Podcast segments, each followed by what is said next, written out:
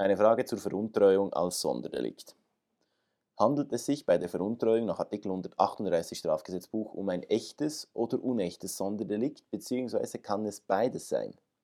Im Skript wird erklärt, es handelt sich bei der Veruntreuung von Sachen, Seite 21, Paragraph 1 Allgemeines, um ein unechtes Sonderdelikt und bei der Veruntreuung von Vermögenswerten, Seite 60, Paragraph 3 Teilnahme, um ein echtes Sonderdelikt.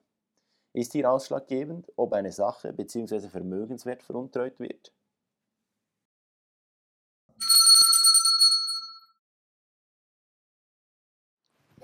...138 Ziffer 2 ähm, im Verhältnis zu 138 Ziffer 1 zum Beispiel ist ein unechtes Sonderdelikt, weil wenn die Sondereigenschaft, Beamter sein etc., fehlt, dann gibt es einen Grundtatbestand. 138 Ziffer 1. Ähm, das ist, was ein Sonderdelikt ausmacht, nicht, dass, dass bestimmte Eigenschaften da sein müssen. Damit hängt auch die Frage im Kern zusammen, wenn gefragt wird, was denn der Unterschied sei von Veruntreuung von Sachen, wird korrekt wiedergegeben, es sei ein unechtes Sonderdelikt. Das ist ein Sonderdelikt. Ein Sonderdelikt ist eines, das bestimmte Eigenschaften ähm, ähm, voraussetzt Unecht ist das Sonderdelikt dann, wenn die Strafe nur qualifiziert ist, echt, wenn ohne die Sondereigenschaft keine Strafbarkeit besteht. Warum ist die Veruntreuung von Sachen ein ähm, unechtes Sonderdelikt?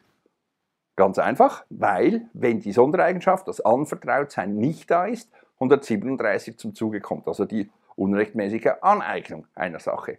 Warum ist das bei der Veruntreuung von Vermögenswerten nicht der Fall, 137 Ziffer 1 Absatz 2. Nope.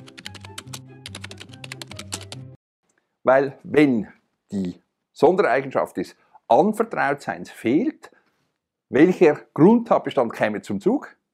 Keiner.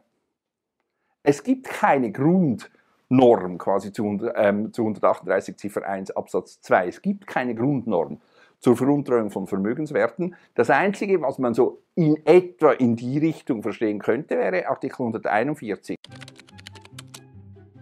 Strafgesetzbuch, aber wenn Sie das Gesetz anschauen, das steht da, wer Vermögenswerte, die ihm ohne seinen Willen zugekommen sind. Das heißt, das kann offensichtlich nicht der Grundtatbestand sein von 138 Ziffer 1 Absatz 2, allgemein die Veruntreuung, weil Anvertraut wurden diese Dinge eben nicht bei 141 bis. Kurze Antwort, die Veruntreuung von Vermögenswerten ist ein echtes Sonderdelikt, weil es keinen Grundtatbestand dazu gibt. Die Veruntreuung von Sachen ist ein unechtes Sonderdelikt, weil es dazu einen Grundtatbestand, nämlich 137 gibt.